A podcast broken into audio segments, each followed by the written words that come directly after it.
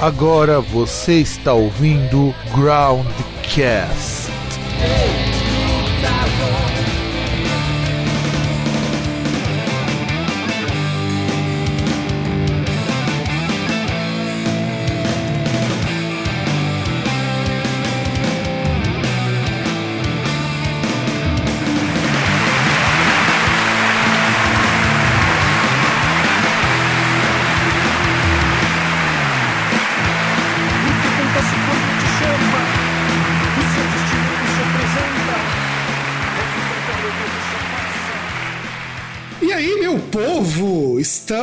Com mais um Broadcast Entrevista pós-pandemia, em meia pandemia, do jeito que vocês quiserem se considerar. Eu sou o Fábio aqui e acho que você já deve ter lido na chamada que nós trouxemos de novo mais um entrevistado, porque afinal de contas, as pessoas retornam ao Broadcast de vez em quando para dar uma palavrinha pra gente. Vai aí, Belini, dá um recado pro pessoal antes da gente começar a entrevista, vai. Grande Fábio, grande galera aí, todos ligados aí na, na Groundcast que acompanham o canal. Uma felicidade imensa poder voltar aqui após aí três, quatro anos, está retornando aqui para bater um papo com vocês. Pois é, né, gente? Eu acho assim legal, inclusive quando veio a proposta de entrevista, falei, poxa, legal, eu precisava entrevistar o, o Belino e falar alguma coisa, porque eu realmente gostei do disco novo dele.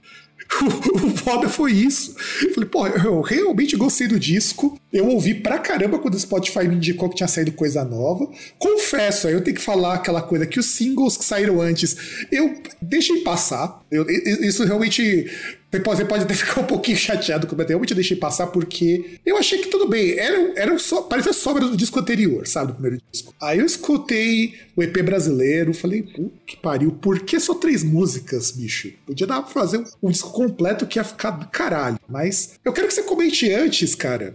Como que você chegou numa música tão melancólica, cara, tão pesada assim, do nada, meu? Você tinha um disco tão alegre, tão pra cima, tão. Opa! E de repente você apresenta um disco com uma capa muito legal, inclusive a gente vai discutir um pouco sobre ela daqui a pouco, que tem uns conceitos que eu vi aqui que eu achei muito bons. Mas como você chegou nisso, cara? Cara, pois é, eu, eu tava conversando com você um pouco antes de começarmos aqui o programa, e você, Fábio, numa entrevista que eu fiz aqui no Groundcast, fez um comentário comigo é, que marcou muito, que foi exatamente esse ponto, né? Eu vinha fazendo aí vários trabalhos, é, tendo uma preocupação, seguindo muito a cabeça dos produtores e tendo ali uma abertura incrível, muito legal, um momento bacana. Eu quis transmitir o que era realmente o Bellini, né? Que o Bellini realmente acredita, o que ele quer passar de mensagem. Uh, fizemos três músicas nesse EP, o Tarciso que fez a produção, que é um parceiro que já tocava baixo comigo, e eu quis resgatar tudo aquilo que me fez, que, que me moveu há mais de 25 anos a começar a fazer música, que é tentar colocar letras onde eu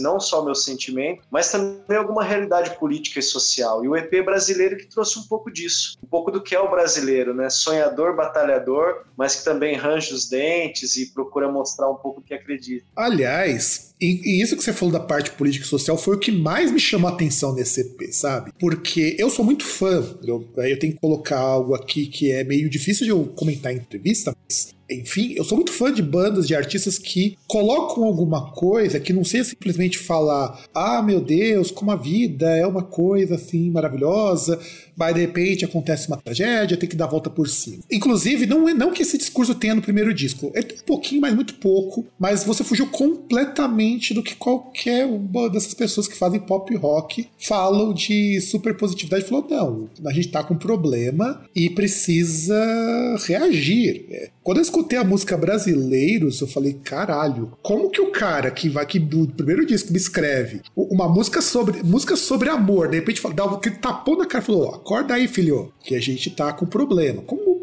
como que foi passar por essa mudança? E também porque eu fico feliz que o Groundcast sirva para alguma coisa, além de tirar uma risada de vocês. Ah, com certeza, sempre serve, até porque eu acompanho muito, vejo assim, o trabalho incrível que você faz com as bandas, isso é impressionante. É, despertou em mim realmente é um pouco do que entra na capa do disco, é um mundo lá fora explodindo, diversas pessoas se matando por diversos assuntos e na verdade a gente está caminhando para o mesmo rumo que é o rumo é, infeliz de um, de um país com tantas dificuldades e tanta desigualdade que me veio à tona aquele jovem de, de 18 anos, de 20 anos de idade, que saía para enfrentar qualquer parada, brigando pelos seus objetivos e os seus direitos. E a música brasileira, ela traz um pouco disso, que a gente ainda é um país é, considerado por muitos países e por muitos povos é, como sendo inferior. Quando a gente vai, como o Brasil, numa Europa, nos Estados Unidos, como a gente vê agora essa situação de pandemia, que até então não era o, o, o objetivo, né? Eu, eu estava me relacionando ali com questões mesmo políticas e sociais, como o país, um país desigual, um país de corrupção, é, e a gente enxerga esse mundo lá fora que nos olha assim com interesses absurdos, né? E a música brasileira traduziu isso. A gente vive num país do carnaval, é, até relacionando com a pandemia. Engraçadamente, né, uma coincidência incrível, esperamos acabar o carnaval para tomar alguma medida. E aí, depois das coisas acontecendo, a gente começa a ver coisas anteriores a isso. Então, a gente vive uma situação difícil no nosso país, e ela retrata isso, e a gente vive em meio a preconceitos, defeitos, somos pessoas e todos nós, sem nenhuma hipocrisia, a gente erra, a gente chora assistindo uma televisão e um filme, mas a gente vira a esquina e passa por cima de alguém. Né? Agora que está tendo essa questão de pandemia, que as pessoas se interessam a falar que o morador de rua não tem onde dormir porque ele, ele não tem a máscara, ele já é assim há anos, né? E a gente não olha. Então, assim, é um, é um, é um disco que eu procurei, assim, livremente retratar todos os meus sentimentos que iriam além de uma poesia ou de uma frase de amor. Acabou indo muito mais ao tocante do que eu tenho visto é, como brasileiro e o que eu vejo da minha nação, do país que a gente mora. Olha, e isso eu acho bonito, cara, de verdade, porque sendo bem assim, bem franco, eu sinto falta de artistas que resolvam se colocar colocar uma posição contrária ao que está vindo aí, porque a gente sabe muito bem infelizmente, o pessoal que gosta hoje de rock tá preferindo muito mais aquela coisa, sei lá, eu vou escutar uma música de amor, eu vou escutar uma música do dragão, ou eu vou pegar aquela coisa hiper complexa, e de repente, inclusive na capa do, do disco, que eu acho muito legal que, porque primeiro, não aparece o seu nome num logo, você coloca num grafite, que eu achei de muito bom gosto. Eu achei, inclusive, tanto o nome quanto o, logo do artista, tudo em grafite, é, é, assim, é uma arte conceito, com um conceito tão foda. Por isso que eu falo que é uma pena ser só um EP, cara. Tem tanta coisa legal aqui que podia virar um, dis um disco, alguma coisa assim, porque é, é, é, curioso quando, acontece isso, você conseguir fazer um trabalho menor, mas com uma carga de significado tão grande, desde a capa às músicas, isso ficar tão restrito a ser meramente um EP, sabe? Fico bastante triste com isso, porque tem muita coisa, e essa preocupação, sabe? É difícil alguém, algum entrevistado chegar pra gente no Groundcast e falar, porra, as coisas sempre foram assim, e agora que a gente tá sendo hipócrita de olhar e achar que agora que eles aconteceram lá, do Digo, ou mesmo sei lá, eu, eu, como professor, por exemplo, tendo que ajudar aluno que não consegue acessar as aulas porque não tem computador nem energia em casa, cara. É foda isso. E aí, a gente, e aí, Fábio, complementando o que você falou, a gente descobre que mais de é, 4 milhões ou 5 milhões, eu não, não, sei o número exato, de crianças não possuem acesso à internet. É, eu recebi esses tempos, inclusive, de uma aluna, o pedido que eu podia enviar, pelo menos por e-mail, as atividades, porque ela pelo menos conseguia acompanhar as aulas, já que os pais ficaram desempregados, por causa da pandemia também, né? Eu ainda posso me dar o luxo de que, enquanto eu sou professor de escola pública, eu ainda ainda, ainda vão ser pagos até o final do ano, não sei como vai ser ano que vem, se o Estado quebrar, mas até pelo menos até o final desse ano eu sei que eu vou ter algum dinheiro em conta, mas tem gente que trabalha para empresa pequena, empresário pequeno que hoje está precisando de um apoio e o, e o Estado tá ali dando um tapinha nas costas falar, se vira, negou. É, e é engraçado, Fábio, assim, é engraçado e triste, né? Porque assim, a gente vê algumas grandes mídias fazendo uma propaganda linda com algumas empresas, falando de doações milionárias. Mas quando você pega as pequenas empresas, os bancos privados, eles recebem do governo a seguinte mensagem: olha, liberamos o empréstimo para os pequenos empresários. Aí o banco privado, ele que escolhe para quem ele vai emprestar e não empresta-se a todos, acaba se emprestando a quem tem uma certa credibilidade. Então tem muita gente passando isso sem receber nenhuma ajuda. É, coisas estão se intensificando no Brasil e relacionando com a capa desse disco. O André Rosseto foi o, o artista da, da, capa que fez esse desenho para mim. Eu nunca conheci ele pessoalmente. É, fiz um contato telefônico, passei um pouco do que eu esperava e ele traduziu ali. E essa capa mostra também a diversidade de pessoas que nós temos. E a gente está com tanta dificuldade dificuldade para poder encontrar é, uma saída e pessoas estão praticando mais atos de racismo, pessoas estão praticando mais atos ainda de desigualdade, assim, no tange a você estar numa fila e as pessoas, elas realmente, assim, no trânsito tem poucos carros nas ruas, mas os que tem, cara, o cara tá se matando para ser o primeiro e acaba ninguém se importando com ninguém. Então a gente tem que tomar um pouco de cuidado, nós brasileiros, todos iguais, né? Não existe planeta ninguém maior. Agora, infelizmente, nós não temos uma base boa é, de educação. Isso não é culpa do professor. Uh, nós não temos hoje uma base boa é, quando você fala sobre uma classe política. E isso não é culpa das pessoas que não querem fazer uma boa política. Isso é culpa daquela panela que existe de partidos que ganham horrores e horrores em cima do povo brasileiro e caímos na mesmice dominada por uma mídia é, e um grupo de empresários que, assim, eles, eles fecharam o Brasil. O Brasil ele anda fechado e a gente está já numa jaula hipnótica há muito tempo. É, cara, e eu acho isso complicado. Eu, inclusive, agora tô até dando uma olhada na capa do disco e olhando pelas janelas, é, eu fico imaginando como que foi o briefing para você especificar o que tinha nas janelas, porque o que me chamou a atenção, olha que coisa engraçada, é que tem um cara, uma, um, uma pessoa lendo um livro na parte de baixo à direita, com um copo d'água e que pode e que assim e que é muito distante de todo o resto porque você vê cenas ligadas a sexo uma mulher seminua que inclusive dá umas interpretações meio tristes isso daí. Qual que é o conceito que você quis dar para essas janelas eu não vou nem falar o que, que eu consegui ver porque as interpretações são muito subjetivas aqui mas o que, que você falou assim, ó, para colocar na janela tal vai ter isso? O que, que você quis dizer com cada uma dessas janelas e com esse gato, Sim. cara? Que esse gato também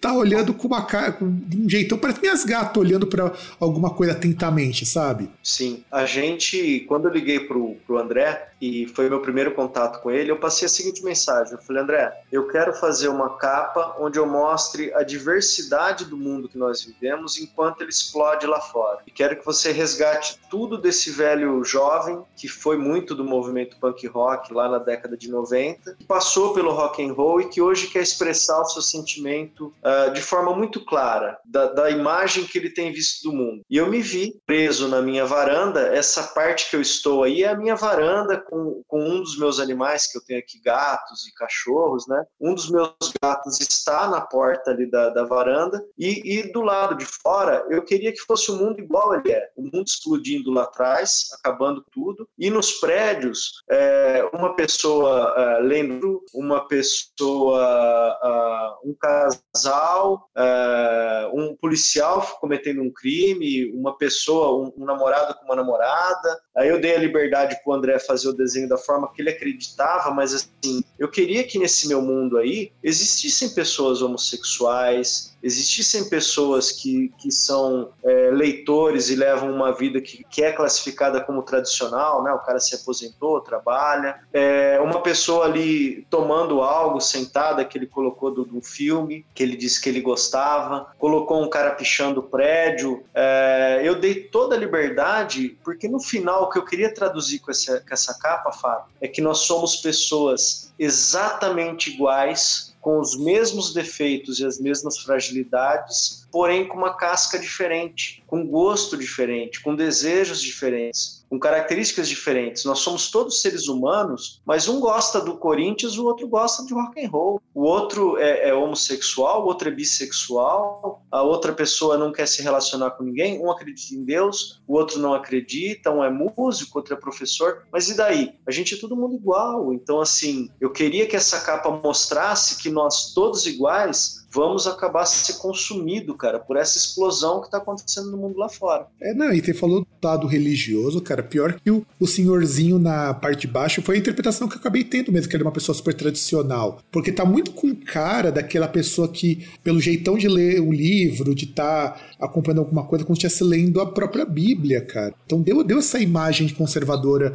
essa imagem mais tradicional, que eu achei interessantíssima. E você falou do casal homossexual, na hora que eu bati o olho, eu falei, poxa, Eu acho que é muita, assim, é muito corajoso. Esses detalhes são muito corajosos. Mostrar um casal que já mostra que é, além, além de ser homossexual, é interracial ainda por cima, né? O pessoal de mais idade, que, que o, pessoal, o pessoal tem um puta de um preconceito contra ele, sabe? Eu, por isso que eu falo, eu acho que é muita coisa para só três músicas, entende a, a, a, ideia? Eu acho que você colocou muita. De fato, você se dedicou muito a passar uma mensagem muito forte, e eu acho que, é, que tem pouca música para muita ideia, sabe? Sim, com certeza. Eu, tenho, eu queria ter colocado mais músicas, né? Mas infelizmente a gente acabou fechando com EP.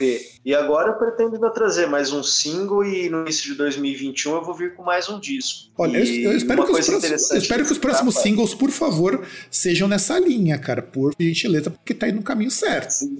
que legal, cara, com certeza. E, e, você sabe que é interessante esse lance da, da capa, porque assim, algumas pessoas, inclusive familiares, né, pessoas que têm um carinho imenso por mim, mandaram mensagem falando: Nossa, mas você colocou de um lado um rapaz transando, né? E que tem uma, um pedacinho ali que tem uma imagem de um desenho que tá um rapaz deitado na cama, é um punk deitado com uma garota. E a minha resposta para todas as perguntas sempre foi essa: mas quando você olha da janela do seu apartamento, o que, que você tá vendo? Você não tá vendo um monte de gente diferente, né? Aí tem aquele que, que briga, tem aquele que faz um pouco mais de barulho. Então, por que, que a gente não olha e fala assim, poxa, a gente tem que respeitar as desigualdades, cara. A gente tem que entender que cada um quer ser o que quer, quer falar o que quer, tem que respeitar o próximo, né? O, o, mundo precisa de muito respeito. A gente sempre usou muita frase amor. Ah, o mundo precisa de amor, precisa de amor. Cara, com certeza precisa de amor. Eu mesmo adoro falar de amor, de rosas, de flores, mas nesse momento precisa de mais respeito. As pessoas têm que se respeitar em todos os sentidos. Parar com, a, com essa hipocrisia de achar que uma coisa é, vai tendenciar um mundo maravilhoso, porque não vai. A gente está no Brasil cheio de dificuldade. E se a gente pelo menos se respeitar, cara, eu acho que a gente dá um grande passo.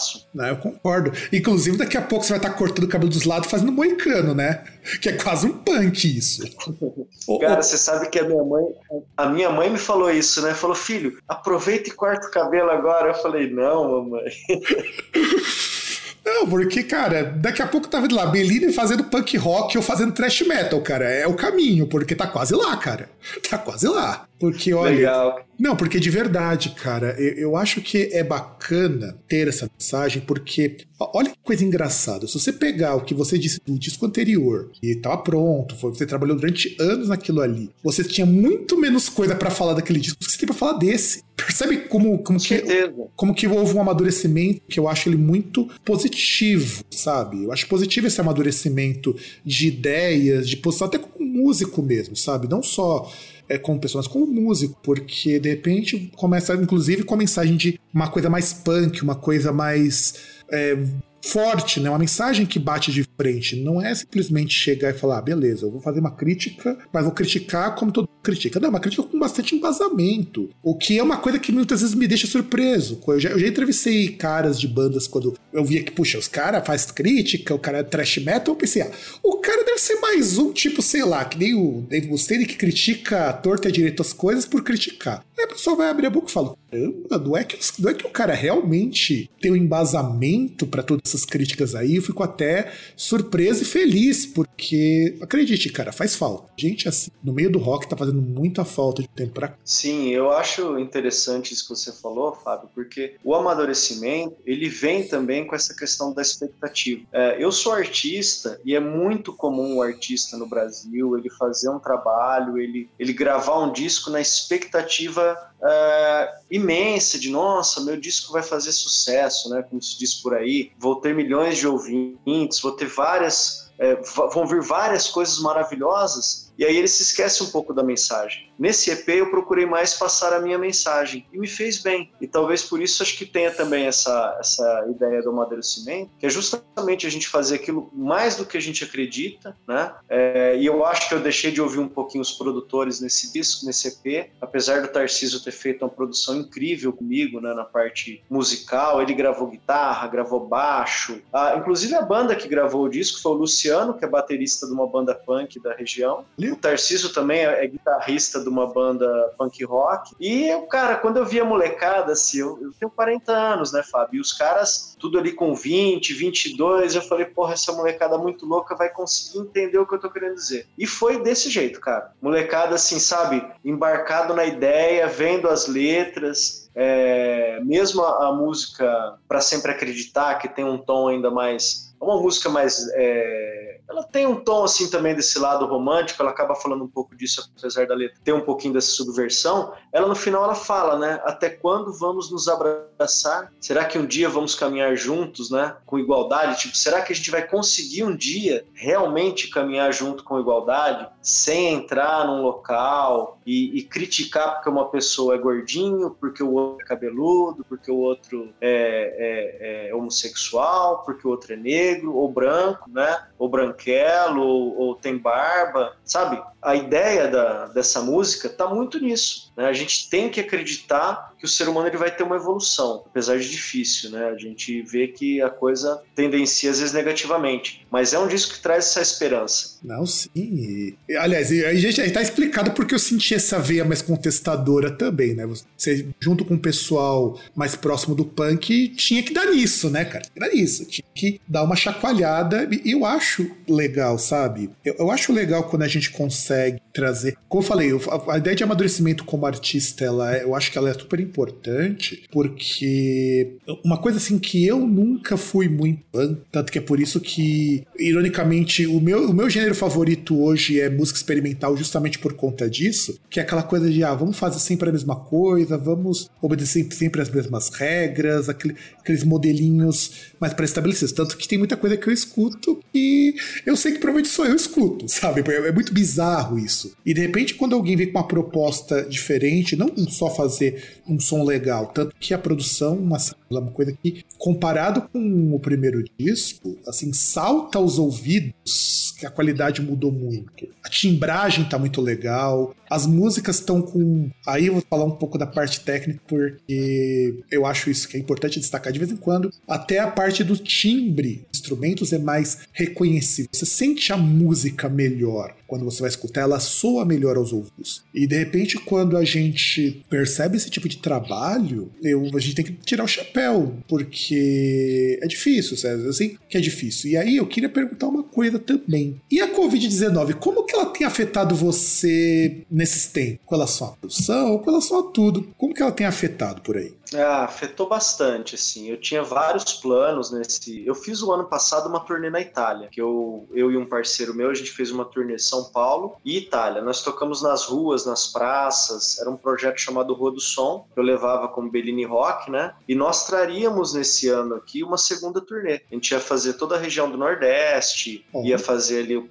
o pedacinho do Norte no Amapá, é, tínhamos a intenção de gravar um volume 2 em Portugal agora no final, no, agora em novembro, né? Outubro, novembro. Então, assim, mudou completamente, porque nós não sabemos quando as coisas vão voltar efetivamente a funcionar. Então, assim, os planos eles acabaram ali. Eu comecei a partir de então, Fábio, fazer uma, um trabalho de rede social. Comecei com pessoas é, de alguns canais de web rádio, comecei a participar de alguns programas com o pessoal da Crash TV, comecei a produzir algumas lives é, onde teve a participação de grandes artistas e eu também pude mostrar o meu som. É, não consegui um baterista, fiz eu a bateria e o vocal, né? Também às vezes acabo fazendo isso. Então, assim, me afetou muito, porém eu consegui uma saída e eu acho que o meu pedido hoje é que as coisas normalizem para que as pessoas possam trabalhar, para que as pessoas tenham saúde, né? E a gente que é do independente, que já carrega essa bandeira com essa garra, com essa vontade, a gente consegue se adaptar. Uma banda que é famosa, que é, os caras têm uma equipe milionária, gasta milhões para manter diversas estruturas, esses caras aí vão sofrer muito mais do que eu, porque eu já estou acostumado a batalhar diariamente junto com diversas bandas do Independente Brasil. A gente carrega essa bandeira do Independente. Então a Covid ela afetou muito, trouxe sim é, essa insegurança. Nós, eu acredito que nós teremos shows agora só no ano que vem, olha lá. E assim, ah, mas esse ano a gente vai conseguir. talvez a gente consiga, assim, de uma maneira muito diferente do que nós estávamos acostumados. Para ajudar, né, a música, ela não é a primeira linha na necessidade do povo brasileiro, das pessoas. Por mais que o rock esteja talvez relacionado a um grupo mais jovem, ou uma galera que de repente, ah, o cara tem um trabalho fixo específico, ele não foi afetado, vários familiares dessa mesma pessoa vão precisar de ajuda. Eu acho que dificilmente alguém vai querer pegar e pagar 400, 500 pau para ir num show de uma banda gringa dessa, famosíssima, né? E aí talvez seja a vez do independente, dessas bandas que estão querendo mostrar a cara, que estão querendo tocar, mostrar seus discos, né? E eu acho que a gente vai superar isso. Eu acho que o mais importante realmente, Fábio, é o, o Brasil crescer como nação. Entender que as pessoas são frágeis, são iguais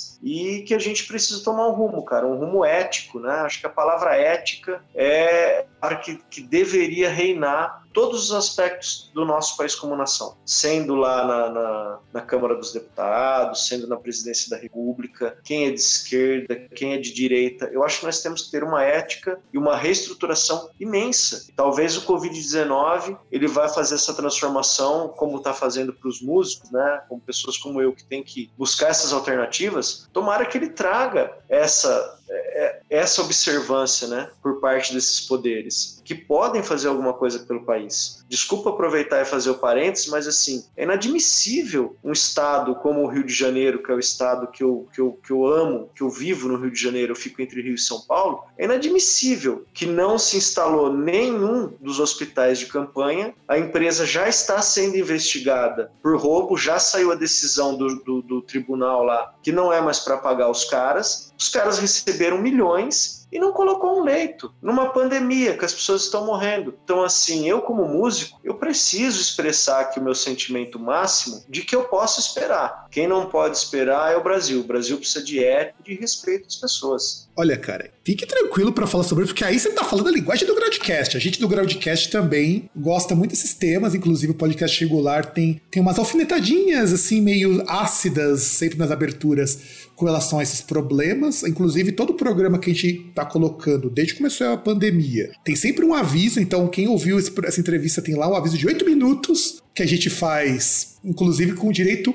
a uma versão de NIB, falando da Covid. A gente ter, pra você ver o luxo que a gente chegou, uma versão de NIB falando para lavar as mãos. Então, é, é, é top pra caramba. É muito bizarro, mas espero que funcione. E assim, você tá certo. Eu acho. É, é, como eu falo, o Groundcast é muito raro a gente receber algum artista que resolve colocar um pouco de sangue no zóio e falar esses problemas. E a gente sempre incentiva pessoas assim. Eu já comprei outras brigas, inclusive por conta de artigo que reclama do pessoal extremamente conservador, pessoal extremamente voltado a, a se desligar da realidade e ver que, porra, é, a função da música é pelo menos ajudar as pessoas a colocar as ideias no lugar. Eu acho que você tá certo. Inclusive, aqui apoiamos que esse tipo de comentário, de falar que realmente o Rio de Janeiro tem amigos no Rio, inclusive, que trabalham em hospital e que o negócio tá muito feio. Essa coisa do tá de campanha aqui em São Paulo deu certo, mas já estão vendo que superfaturaram também, para variar. Então, eu entendo que eu entendo que agora vão começar a aparecer os problemas e acontece, e como eu falo, infelizmente,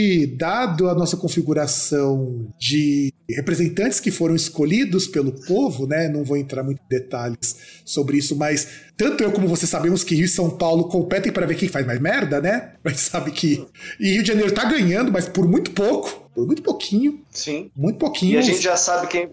E já sabemos quem serão os candidatos, né, da próxima eleição. Pois é, pois é. A gente sabe de, disso daí. E se a pessoa não aproveitar essa época da Covid para repensar um pouco, sabe, essas coisas. Porque o que eu penso, pelo menos aqui para São Paulo, né, embora eu more em Santo André, em Santo André eu não posso reclamar muito porque as coisas funcionam, não do jeito que eu gostaria, mas funcionam. Mas eu trabalho na cidade de São Paulo e na cidade de São Paulo é, tem coisa ali que é meio complicado, meio não, é bastante complicado. E eu acho assim, eu acho, acho foda. E já que você mencionou Itália, como foi esse rolê na Itália que você deu? Que eu não vi notícia, eu acho que, que não mandaram nem a nota que você deu rolê na Itália, cara. Como que foi isso? Poxa vida, que mancada, hein? Foi o seguinte, além do Bellini Rock, eu gravei um disco paralelo em 2019 chamado Rua do Som, com o intuito, Fábio, de tocar em todos os lugares que eu sempre tive vontade mas por algum motivo as pessoas não convidavam ou não me abriam as portas. E aí a gente pegou e fez São Paulo, Avenida Paulista, fez todo o Vale do Paraíba, fez São Tomé das Letras, e de repente a gente olhou e falou: cara, vamos para Europa, vamos tocar nas ruas da Itália. O Filipinho, que fez o disco comigo, ele estava de mudança, né? Então isso facilitou muito para mim, se mudando para Europa. Eu juntei o que pude aqui, né? Entre instrumento e, e grana mesmo, e fomos. Uh, chegamos lá, nós tocamos em Milão, tocamos em Pavia, tocamos em Cremona, tocamos em Trivolo. Fizemos duas apresentações em bares, que uma amiga nossa chamada Maria, que eu conheci também pelas redes sociais, é, por, por, música, né? Ela acompanhava o meu trabalho e lá ela deu um apoio grandioso. A gente conseguiu tocar nesses dois restaurantes e nas ruas. Só que você tocar na rua na Itália, o Fábio, é uma coisa impressionante, porque primeiro ninguém te olha como vagabundo. Essa foi a grande diferença. Uh, você vê vários músicos na rua, você vê várias pessoas fazendo arte, contribui quem quer, da forma que é para ser, mas talvez por ser um país com um desenvolvimento econômico e cultural uh, tá, é diferente do nosso, vamos dizer assim assim, né? Cara, a gente começava a tocar na rua pelo simples prazer de tocar, quando a gente via, juntava a rodinha de pessoas e as pessoas queriam dar as coisas pra gente. Euro, ganhei camisa da Itália, de um restaurante, né? O cara do restaurante ele saía para assistir a gente tocar Aí de repente a gente via, tava com a mesa montada pra gente jantar lá, entendeu? Então eu senti um negócio incrível. A polícia apenas que, que assim, um pessoal muito. Não sei se por ser policial, se porque eu era cabeludo, porque depois fiquei sabendo que eles têm um certo preconceito quanto a isso, mas apenas os policiais que eu achei um pouquinho sem educação, no intuito de muitas vezes assim querer é, questionar ou querer transformar o ambiente num negócio um pouquinho mais tumultuado. Mas do resto, cara, o pessoal foi sensacional. E o que eu quis fazer com isso, né, Fábio? Qual foi meu objetivo dessa turnê? Mostrar que um músico brasileiro trabalha como todas as pessoas, além da música, eu tenho outras atividades. Ele tem sim condições de fazer a sua turnê Brasil e Europa. E eu fui e fiz. Aí virou um clipe, eu fiz um clipe dessa, dessa turnê, valer a pena. Até depois eu vou te mandar com certeza você não viu porque você está sempre comigo lá no canal Rock, no, no Spotify, nas redes sociais, né? Então esse Rua do Som ele ficou meio que em paralelo. Não fiz grandes divulgação desse trabalho, fiz mesmo assim para gravar o disco eu, eu e o Felipe, fazer a turnê e agora a gente quer fazer um volume 2, né? São letras também assim, elas não têm um fundo tão punk, mas elas têm umas letras que também abordam um pouco do social, sabe, Fábio? Não, e, e, aí quando ele foi para Itália, eu lembro quando meu irmão foi, ele me explicou umas particularidades de lá, e aí deixa eu lhe perguntar. Você fala italiano, cara? Ou, ou como que você se virou lá? Porque eu sei que na Itália, se você não for para a cidade grande, o pessoal malemar fala inglês. Com certeza. O que, que eu fiz, Fábio? Decidi ir para a Itália no mês de abril e embarcamos no mês de junho. Nesses dois meses, eu estudei italiano na minha casa. Baixei aqui aplicativos, comecei a estudar, né? Obviamente, aprendi o básico, mas assim, conseguia me comunicar muito bem. E uma semana lá na Itália, palavras muito semelhantes. E aí você começa a se comunicar muito facilmente, né? É, por exemplo, quando você fala muito, né? Você fala molto. Quando você vai falar eu, você fala io, né? Aí a palavra sempre é sempre. Aí tem as palavras que mudam, né? Cabeça é testa, né? E aí vai, tem algumas, algumas diferenças. Mas quando alguém monta uma frase, se a pessoa não fala muito rápido, você consegue se comunicar com esse básico, né, que eu, que eu peguei. E o Filipinho ficou lá, Fábio. Ele não voltou mais, ficou na Itália, agora ele está em Portugal. Ele ficou cinco meses na Itália e depois foi para Portugal. Eu, como tenho minha filha, né, eu tenho minha filha, a Mariana, que mora em São José dos Campos, ela tem 12 anos. Eu voltei, né, para o Brasil, não só pela minha filha, mas também porque a minha música, as minhas raízes, banda, tá tudo aqui, né, meus pais, então eu não quis naquele momento estar lá. Mas eu pretendo brevemente, daqui a alguns anos, voltar para a Europa. Tem um espaço muito bacana para o rock na Europa, principalmente Portugal. Tem algumas rádios assim que você, como era no nosso no nosso Brasil há uns 20 anos atrás, que você sintonizava uma FM, você escutava bandas de rock, você lá consegue isso, né? E o Filipinho tem me dado esse feedback. Então eu tenho eu ando muito atraído por essa possibilidade, né? Então, e eu acho legal inclusive você tocou num país que as pessoas não falam a tua língua, você cantando em português, então deve ter sido uma experiência muito interessante. Mas agora quero perguntar algo que acho que é muito importante, é uma pergunta extremamente é, é, necessária. E para comer lá, como que foi? Para comer? É, que, que você sentiu muita diferença? Pra... Meu irmão fala, por exemplo, que pizza na Itália é uma merda.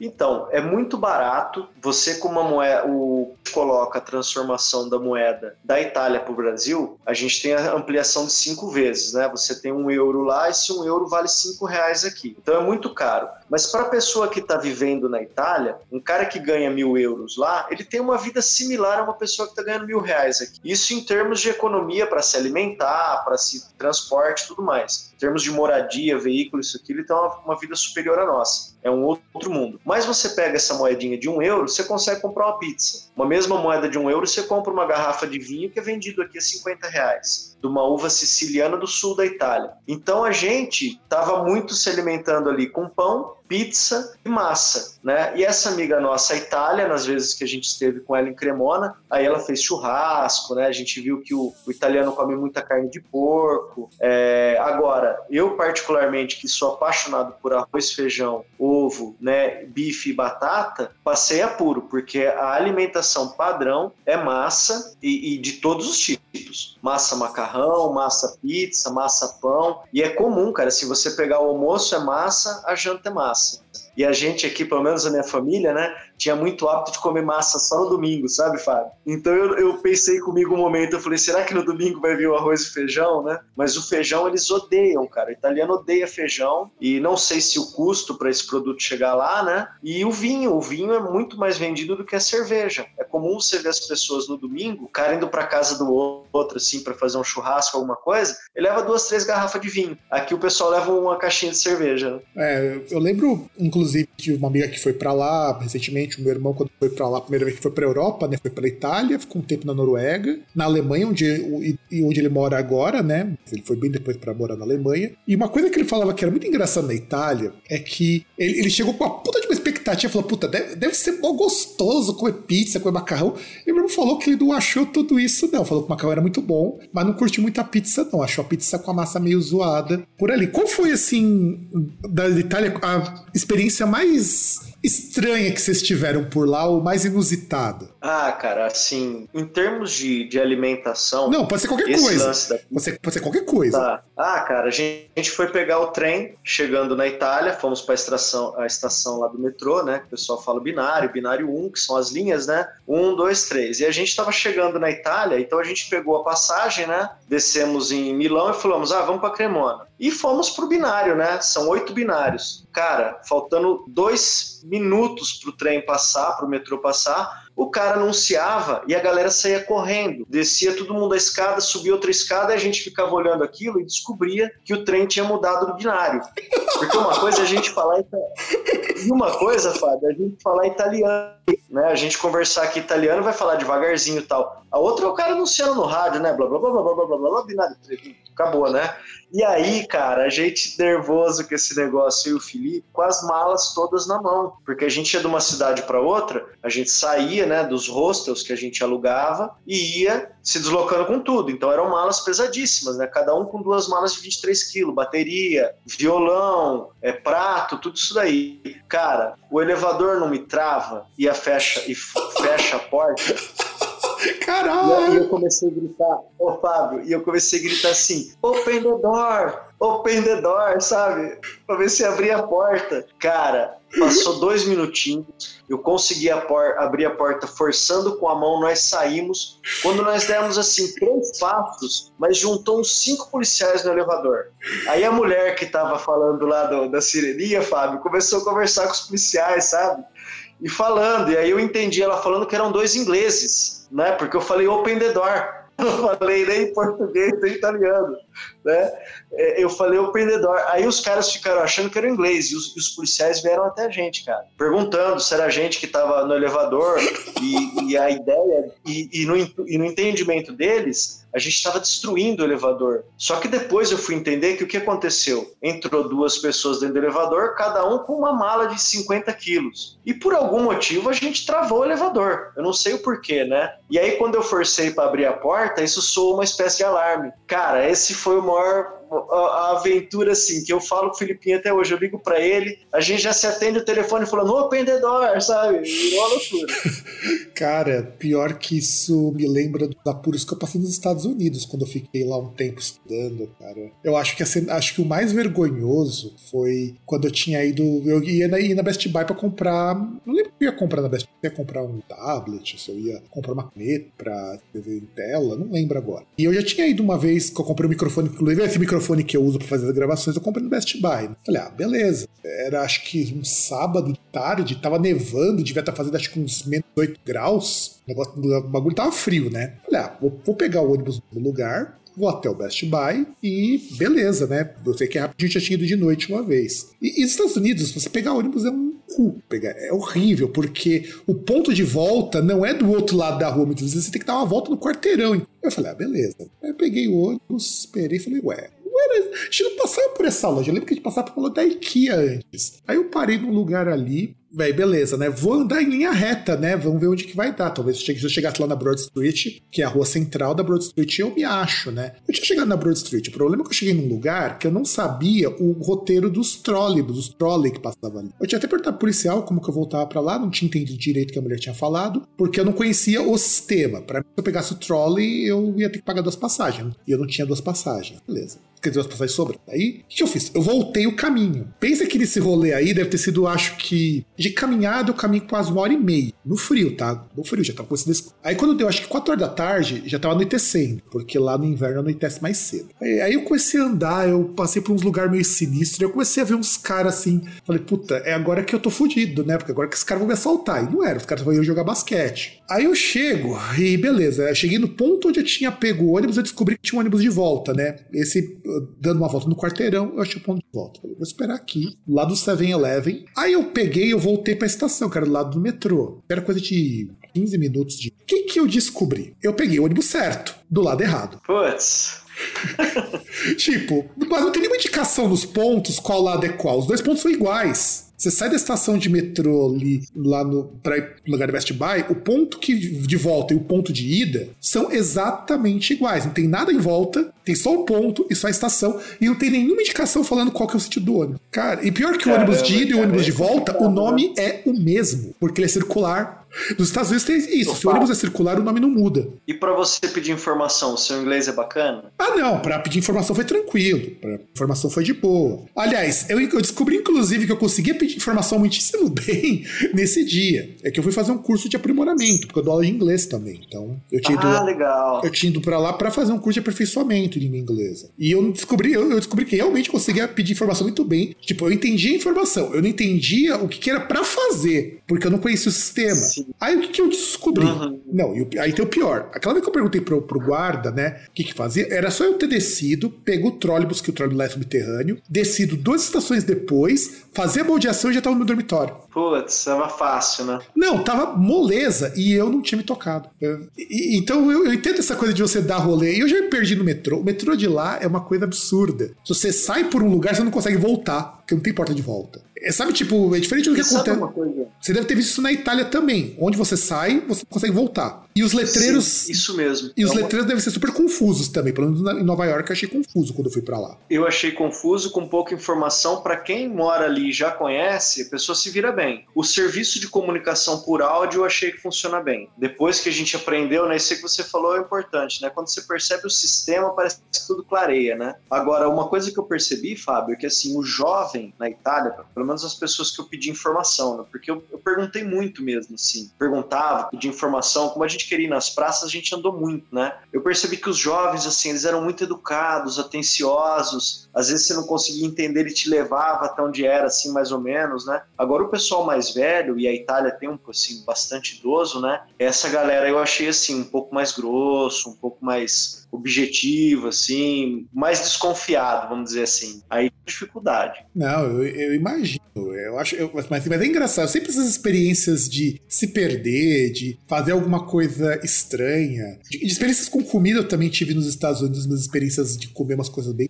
bem zoadas porque americano tem um gosto muito peculiar. Por que eu perguntei de pizza? Porque eu comi pizza dos Estados Unidos. Não comi uma boa, inclusive, todas eram muito ruins. Mas a melhor de todas era pizza com batata e creme azedo. Era ruim? Era. Eu comi, comi porque eu não paguei. Que pagou foi a faculdade. Então, se eu não tô pagando, a gente come, né? Come, com certeza. Mas essa coisa de, de, ah, de choque cultural. O queijo também. Esse choque cultural que você. Desculpa te cortar. Ah, tudo bem. Fala, prossiga. Não, perdão. Desculpa, desculpa. Você ia comentar que na Itália, assim, também tinha esse lance do queijo. Muito comum o queijo na mesa, sabe, Fábio? De todos os tipos, aquele parmesão. A galera consome muito queijo. É, é igual nos Estados Unidos. Nos Estados Unidos também era assim. Nunca comi tanto queijo na minha vida quanto o tempo, o tempo que eu fiquei nos Estados Unidos. Eu pagava, tipo, 2 dólares vinha 300 gramas de queijo. Então, nossa, comi muito queijo, comi muito rosbife, que também era barato, e comi muito. E, e come presunto, cara. Presunto é, é muito diferente. Eu não sei como que é na Itália. Meu irmão fala que na Alemanha onde ele mora o presunto também é muito diferente. O americano era realmente parecia um pedaço de porco. O nosso parece que é, é uma coisa ali. Sim.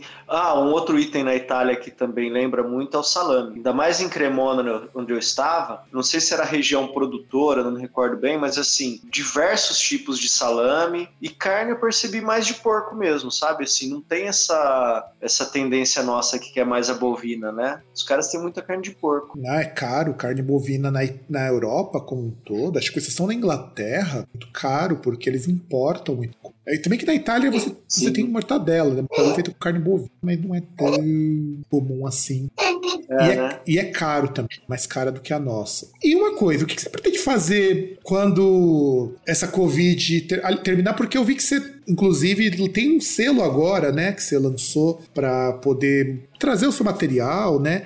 Que é o selo Bellini Rock. Como que é esse selo? Como que ele atua? O que você pretende fazer com ele depois que essa pandemia acabar? Então, Fábio, eu comecei a lançar os meus próprios discos. É, eu utilizava antes alguma gravadora, algum selo e depois distribuía, né, pelas empresas de distribuição. Aí eu comecei a perceber que eu mesmo, junto com os parceiros que a gente constrói, né, o Romel é um grande parceiro da Island Press, eu percebi que a gente já fazia muito desse trabalho e identifiquei, cara. Eu falei, pô, vou lançar o meu selo, assim eu jogo os meus discos dentro do meu selo Bellini Rock e apenas escolho uma distribuidora e distribuo normalmente. Uh, as grandes gravadoras eu já tive pela Warner, né? Eu tive meu primeiro disco e o segundo com a distribuição da Warner. Por incrível que pareça, quando você é um artista é, pequeno, que é o meu caso, independente, um cara que está ali gravando disco constantemente, mas que está ainda num nível que não atingiu né, o, é, o musical de grandes ouvintes, eu percebo que você tinha muita dificuldade para resolver os problemas. Todos os problemas. Qualquer assunto que você tivesse que resolver, mudar uma vírgula, você precisava esperar um mês, 40 dias. Eu falei, pô, vou lançar meu selo Bellini Rock, assim eu dou muito mais velocidade às coisas que eu estou fazendo. Lancei o Bellini Rock, gravo meus discos, é, utilizo os profissionais que eu utilizava antes para fazer mix, master, é, estúdios que são bons também, os músicos que sempre estão comigo, mas eu consigo ter muito mais liberdade. Aí eu gravo, já distribuo, já vou para o próximo disco. E agora, Fábio, eu estou exatamente nessa tendência de produzir o máximo que eu puder. Eu quero ampliar a minha discografia, eu quero ano após ano lançar um disco diferente, fazer coisas diferentes também. Para você ter uma ideia, antes da, da pandemia chegar, teve uma garota, uma amiga minha, Gabi, aqui de Taubaté, ela me ligou porque ela gostou desse disco Rua do Som, me convidou para fazer uma música, eu fui lá e fiz uma letra com ela. E ela é uma artista do MPB. É, e, isso em meio ao brasileiro que eu estava lançando. Então, eu também permito, é, eu me permito ter essa liberdade, sabe, de fazer de acordo com o que eu penso e com o que eu desejo. E aí o selo Bellini Rock, ele veio concretizar isso, de uma maneira que eu consiga seguir cada vez mais independente, Fábio. E assim, no caso, trabalhar com um selo, ele tem sido mais fácil para você, pelo menos, distribuir, porque, assim, eu conheço muita gente que faz por gravadora, assim, gravadora eu sempre acho que é uma coisa muito complicada. A gravadora, ou mesmo selo de distribuição, porque ao mesmo tempo que você tem uma equipe, você tem mais tempo para correr atrás de outras coisas, inclusive para compor, eu, para muita gente, inclusive conheci muita gente que saiu de gravadora, saiu de selo, porque não era, não compensava nem em termos financeiros porque o repasse era muito pequeno, que ele já é pequeno normalmente, ele era menor. E segundo, porque a gravadora, se você não é um artista com algum destaque, ela caga para você. Você sentiu essa muita diferença trocando uma distribuição de gravadora por uma distribuição própria? Eu senti, tanto no sentido de liberdade e velocidade, o poder de decisão ele passa a ser muito mais teu, né? Depende muito mais de você. É É, e você é o produtor fonográfico disco, né? A menos que a gravadora chegue e pague para você gravar, né? Mas a princípio a gente corre atrás disso. E aí, com o selo, facilitou para mim. E eu aconselho as bandas e a galera que está gravando disco a se inteirar nisso. É, observar se uma empresa, porque essas empresas grandes elas não estão erradas, né? Cada empresa tem o seu fundo, sua, a sua ideologia, né? E o selo ele passa a ser um mecanismo no meio ali. O artista, o selo e a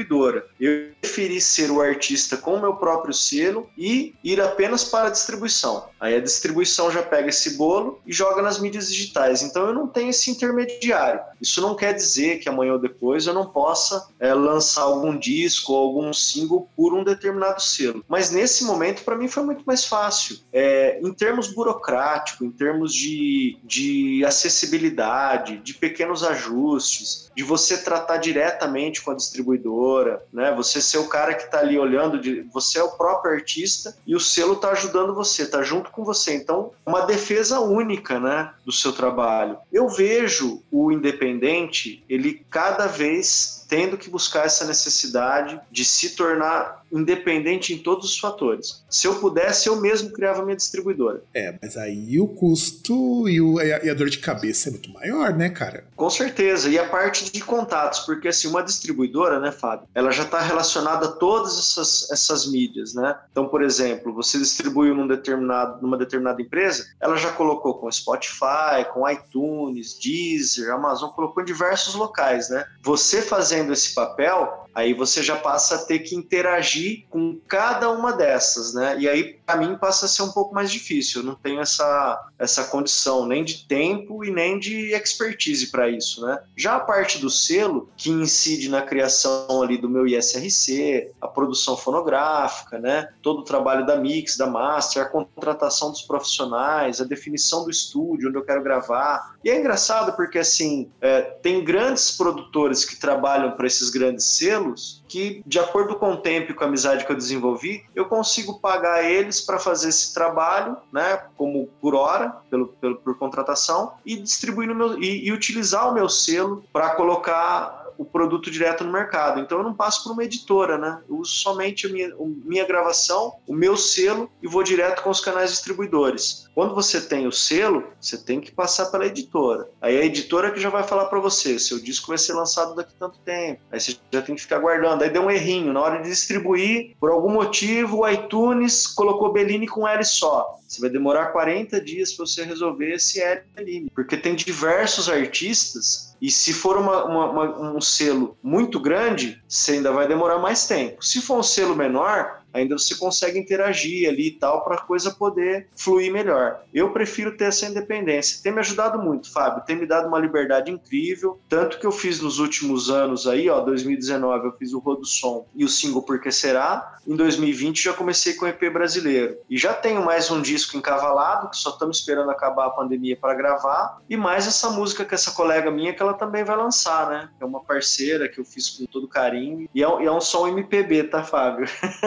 Ah, mas beleza, MPB eu também acho bacana, não tem problema com gênero musical, por incrível que pareça. Que pareça, o fato de eu escutar música estranha e abrir o leque para escutar muita coisa, acredite, muita coisa mesmo. E, e eu acho legal essa coisa de você ir para outros caminhos também, ainda que não seja com a sua banda, com o seu trabalho. De repente você grava um MPB, aí você se empolga, sei lá, acha uma vaguinha, alguém te chama para gravar alguma coisa em algo um pouco diferente. Isso é legal. Eu acho que ter essa versatilidade amplia não só o currículo como músico, mas é diferente, né? Porque é, é uma outra pegada gravar MPB. Já pensou se algum dia você resol alguém resolve te chamar para gravar um jazz, cara? Pô, com certeza, é uma outra pegada. E assim, Fábio, foi engraçado porque a Gabi, ela viu meu disco Rodo Som, fez contato comigo, a gente criou uma amizade e ela falou: pô, você não quer fazer uma música comigo? E eu, obviamente, falei: claro que eu quero. Cheguei na casa dela, olhei para ela, a gente ficou cinco minutinhos conversando e eu já fiz uma música para ela cantar. E a música tem uma frase que é interessante que ela fala assim: seja do jeito que você quiser, seja do jeito que você vier. Se branco ou negro, se ela te quer, quem não nasceu de uma mulher. E, eu, e ela se encantou. Aí, porra, a hora que eu vi que ela gostou da primeira estrofe, aí já saí fazendo várias, né, em cima. Então, assim, a letra tem sempre um fundo, que é a nossa verdade, né, apesar da sonoridade ter derretido nosso. Aí é legal até esse trabalho com sonoridade da própria letra, né? Afinal de contas, trabalhar com a literação assim não é fácil não, cara. Encaixar isso numa melodia dá um baita no trabalho. Com certeza.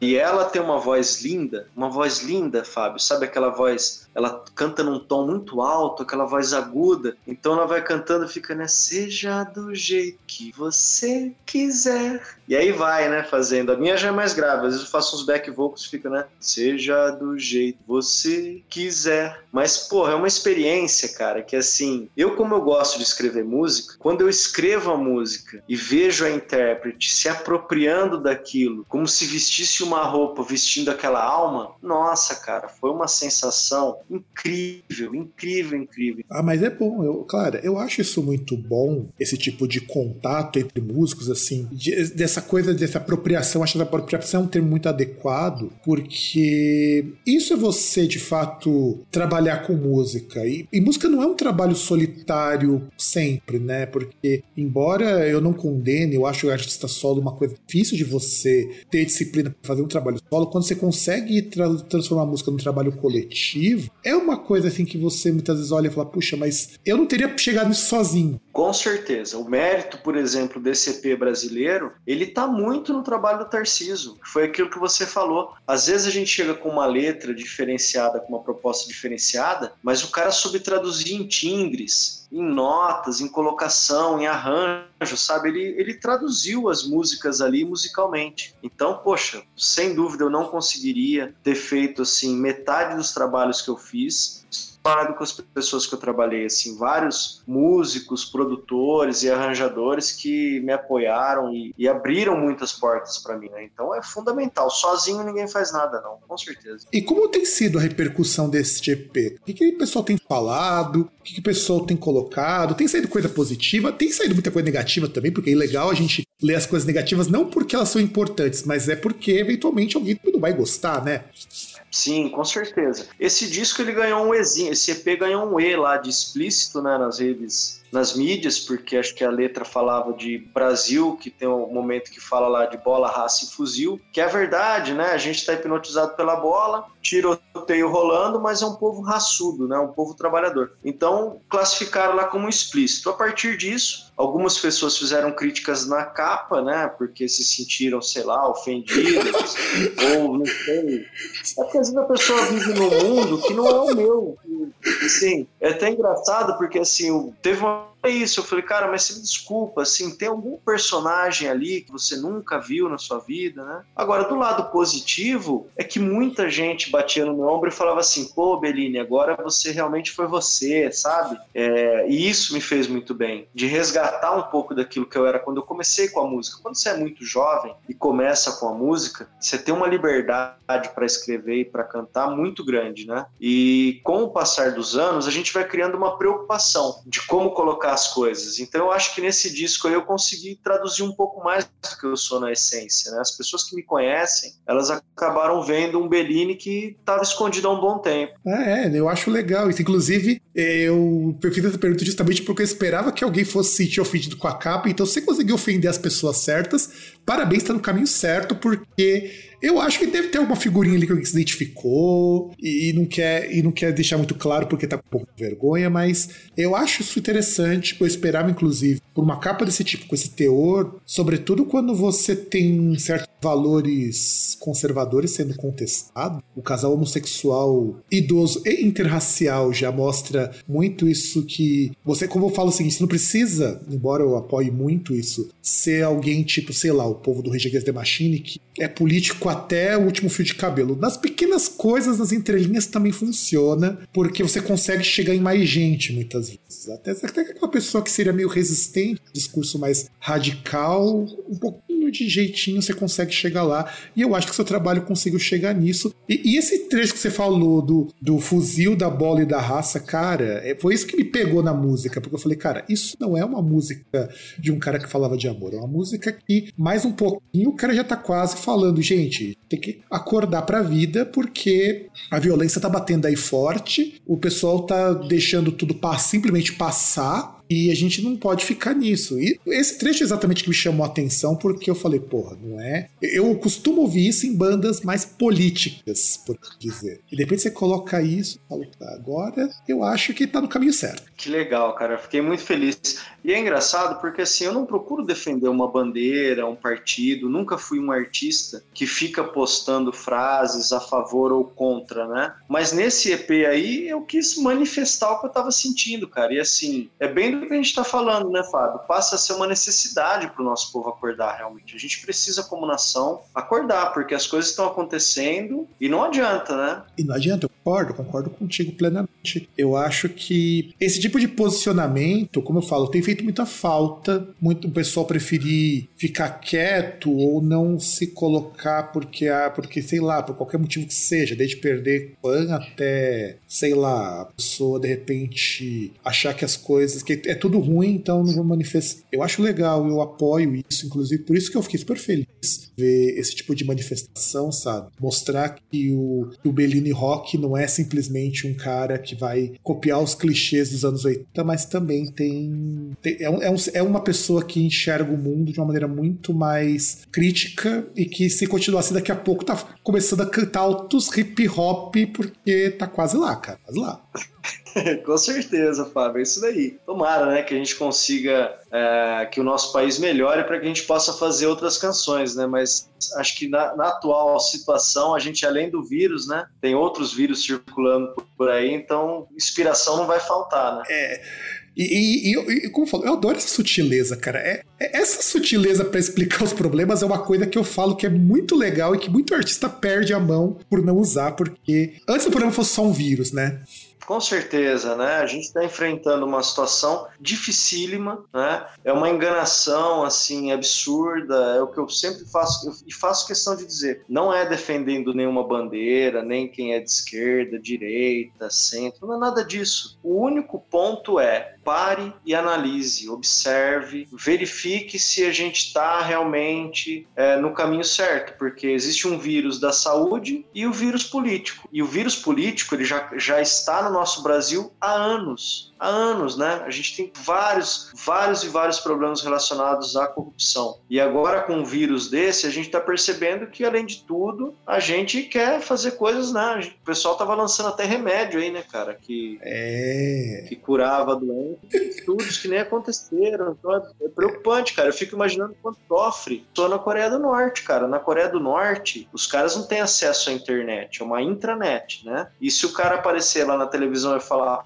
pula no rio, no dia seguinte tá todo mundo mergulhado, cara. Então, a gente fica um pouco preocupado em relação a isso. Que caminho vai tomar? E, para completar, né, cara, independente aqui de gosto, até peço desculpa da minha opinião, mas eu acho uma tristeza ver amigos pedindo intervenção militar. Eu acho que quem pede um negócio desse realmente tem um problema, porque, assim, eu não sei, é, eu tenho filha, né, eu tenho amigos, eu tenho parentes, e eu não me recordo, cara. Eu, eu sou formado, além da música, né, Fábio? Não sei se já comentei isso. Eu sou formado em eletrônica, administração. Eu fiz MBA em gestão empresarial, sou pado, né? E a minha MBA eu quase transformei numa internacional também. É, e eu não me recordo de ter a necessidade de sentar em nenhum colégio militar, ser tratado aos berros e gritos, para ter uma boa educação e para aprender um pouco. Então a gente tem que tomar cuidado para não pedir coisas que a gente não conhece. Pois é, eu acho que. E por isso que eu falo, cara. Eu, eu tava sentindo falta de artista de rock falando essas coisas, cara, de verdade. Eu tava sentindo muita falta. E assim, cara, nosso tempo de entrevista aqui já bateu uma hora, por incrível que pareça. Já batemos uma hora. E eu achei que, assim, foi muito legal. Uma entrevista também num perfil um pouco diferente. Finalmente, do perfil Groundcast de ser, que é realmente mostrando que essas coisas, assim, mais conservadorazinhas, não tão legais. Numa sutileza, assim, muito ímpar, que eu sinto falta eventualmente